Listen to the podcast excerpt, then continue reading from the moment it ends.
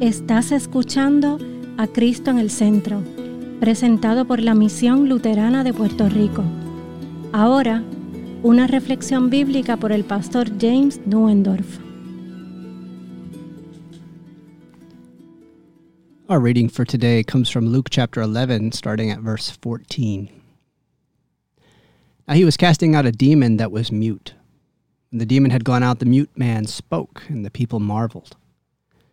Some of them said, He casts out demons by Beelzebul, the prince of demons. While others, to test him, kept seeking from him a sign from heaven. But he, knowing their thoughts, said to them, Every kingdom divided against itself is laid waste, and a divided household falls. And if Satan also is divided against himself, how will his kingdom stand? For you say that I uh, cast out demons by Beelzebul. If I cast out demons by Beelzebul, by whom do your sons cast them out? Therefore, they will be your judges. But if it is by the finger of God that I cast out demons, then the kingdom of God has come upon you. When a strong man, fully armed, guards his own palace, his goods are safe. But when one stronger than he attacks him and overcomes him, he takes away his armor in which he trusted and divides his spoil. Whoever is not with me is against me. And whoever does not gather with me scatters.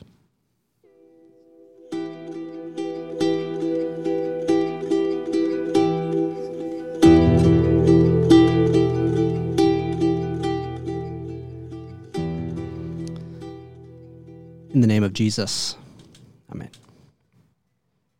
The hand of God is turned against them. The magicians of Egypt watch with horror as the gnats swarm across Egypt in great clouds, like an army of flies descending upon a dead animal. Pharaoh implores his courtiers to reveal the secret of this sorcery, dis- desperate to prove that his power remains supreme. But their hands hang limply at their sides, their staffs broken. This is the finger of God, the terrified magicians cry out with trembling voices. This is no trick. This is the power of the Creator Himself, the Lord over river, sea, land, plant, animal, from the mighty elephant to the creeping and crawling insects. This is God. Pharaoh, who considers himself to be the master over all things, a God in the flesh, the son of Osiris, humiliated by flies and gnats which blacken the sky. They crawl upon his flesh, swarm around his face, defiling his royal robes and mocking his authority.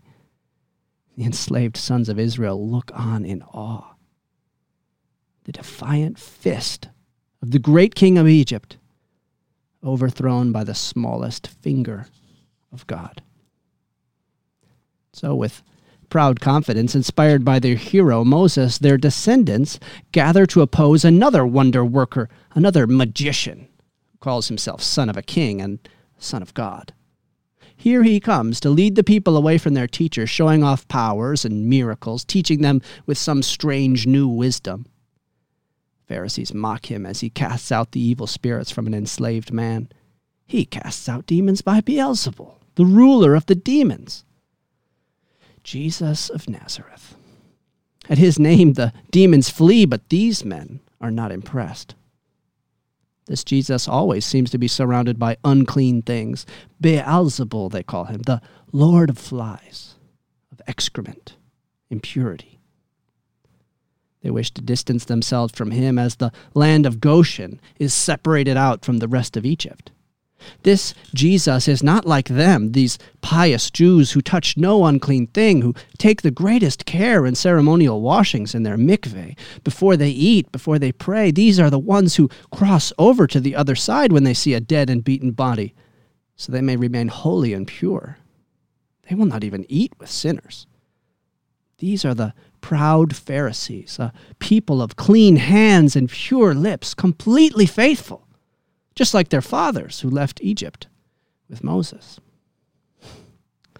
Wherever this Jesus goes, he, he's surrounded by the unwashed people who stink sinners and tax collectors, the demon possessed, the, the mentally anguished. Wherever Jesus is, flies seem to gather. Believing their hands to be clean, these Pharisees lift them up against this miracle worker, pointing their finger in accusation. This Jesus casts out demons by the power of demons.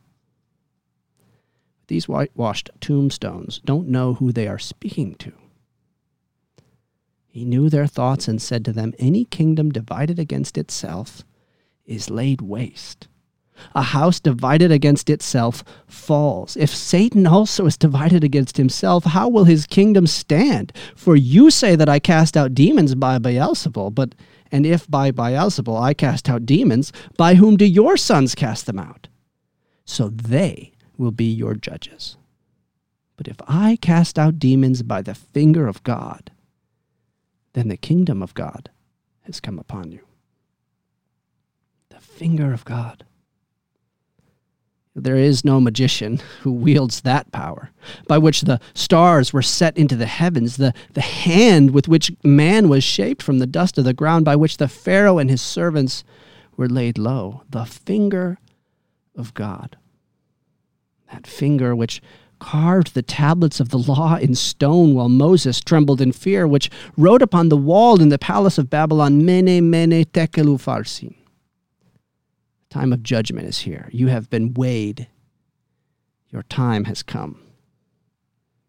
This is a power that cannot be matched, which opposes Satan and casts him out. Here is the hand which writes the law that accuses and condemns. God's finger always turns against evil.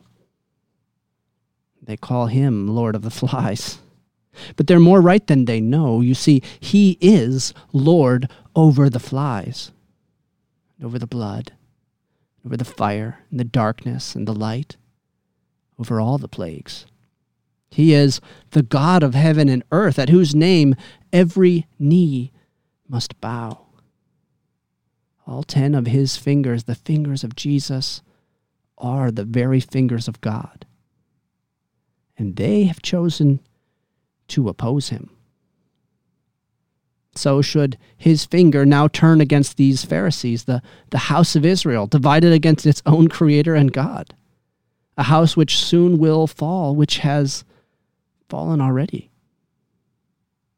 Should the finger of God turn against these Pharisees who believe that their hands are clean, that blaspheme the Holy Spirit, even as they declare themselves the righteous of the earth? Should he point the finger against all who oppose him and do evil? Should he point the finger at you?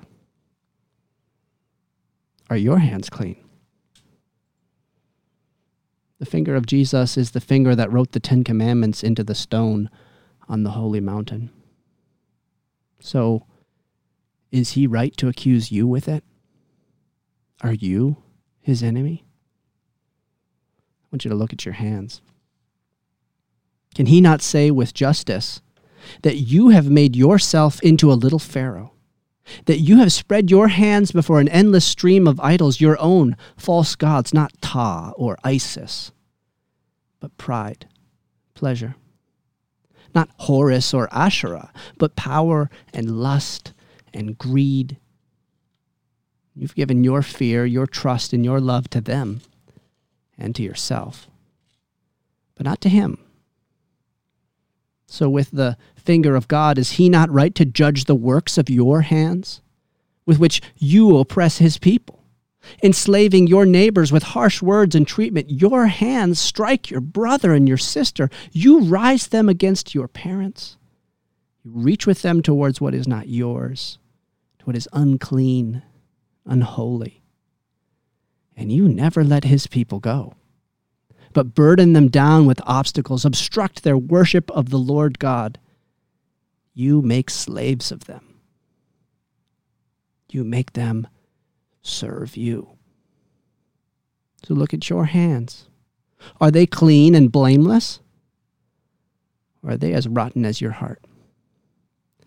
Should Jesus not turn this finger of God against you in accusation. Rain down plagues upon you. Should he not oppose you and cast you out? Should he not trace your sins into the dirt with his finger and name you for who you are? Not Beelzebul, not a lord of anything, but the excrement itself, the scum of the earth.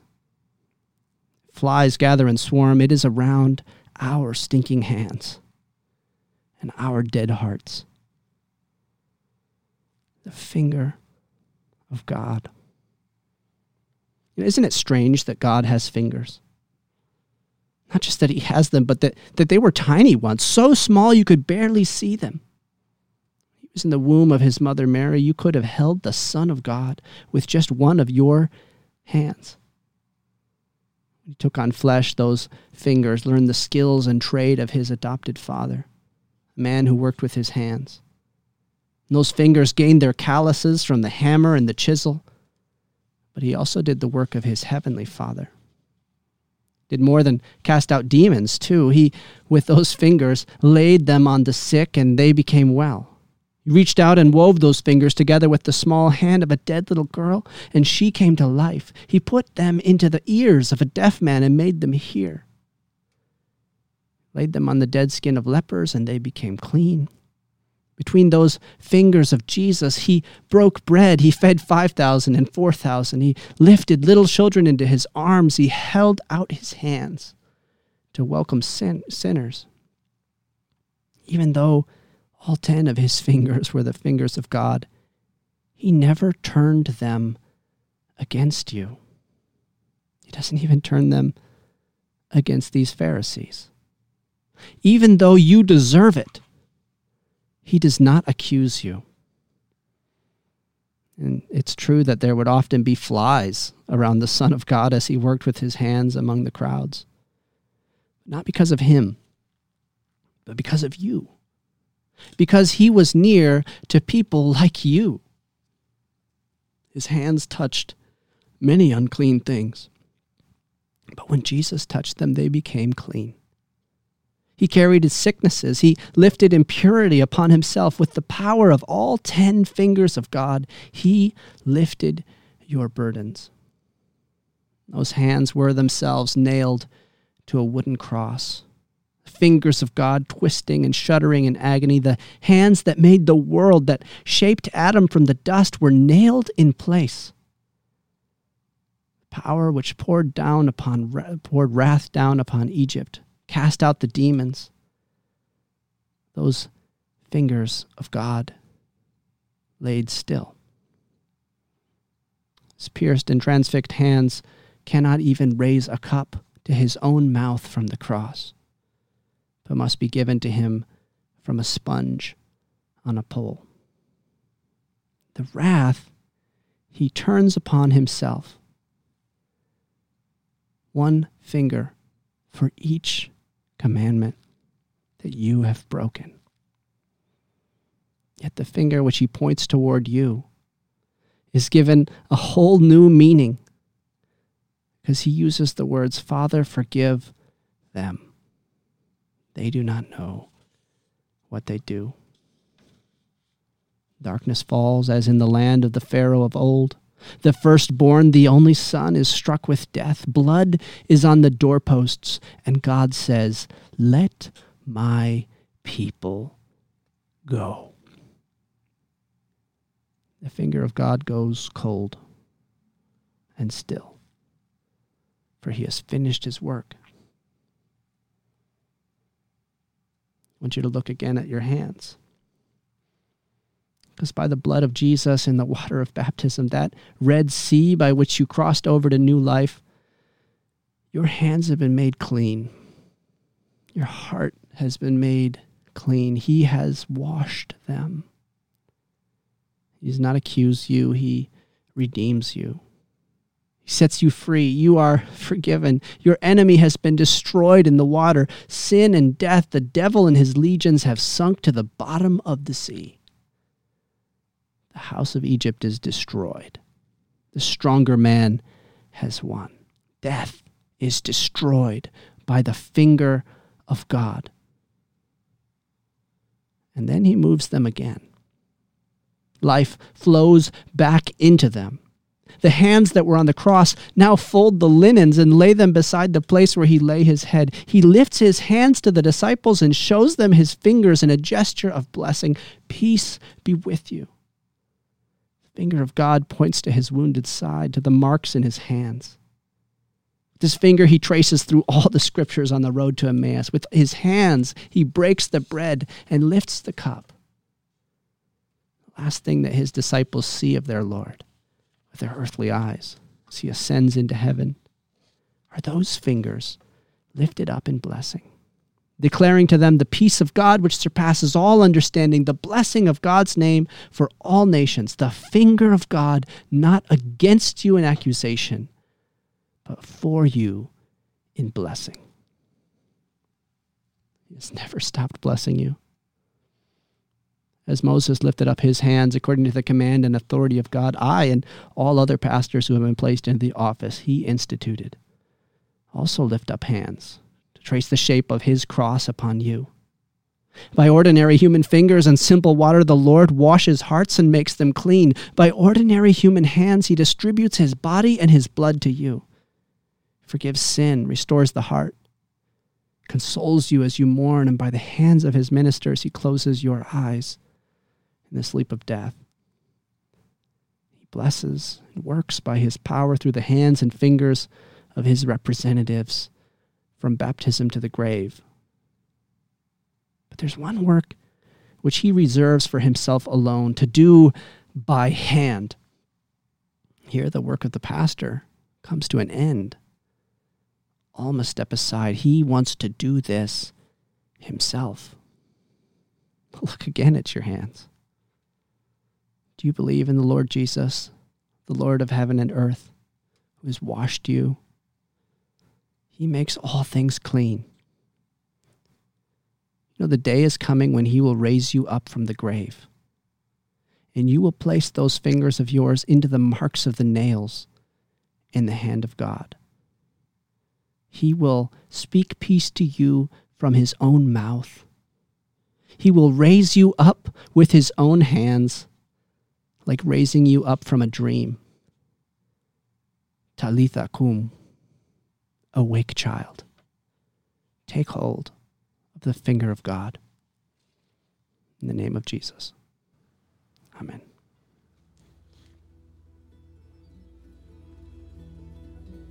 Esta ha sido una presentación de la Misión Luterana de Puerto Rico, a Ministry of the Lutheran Church, Missouri Synod.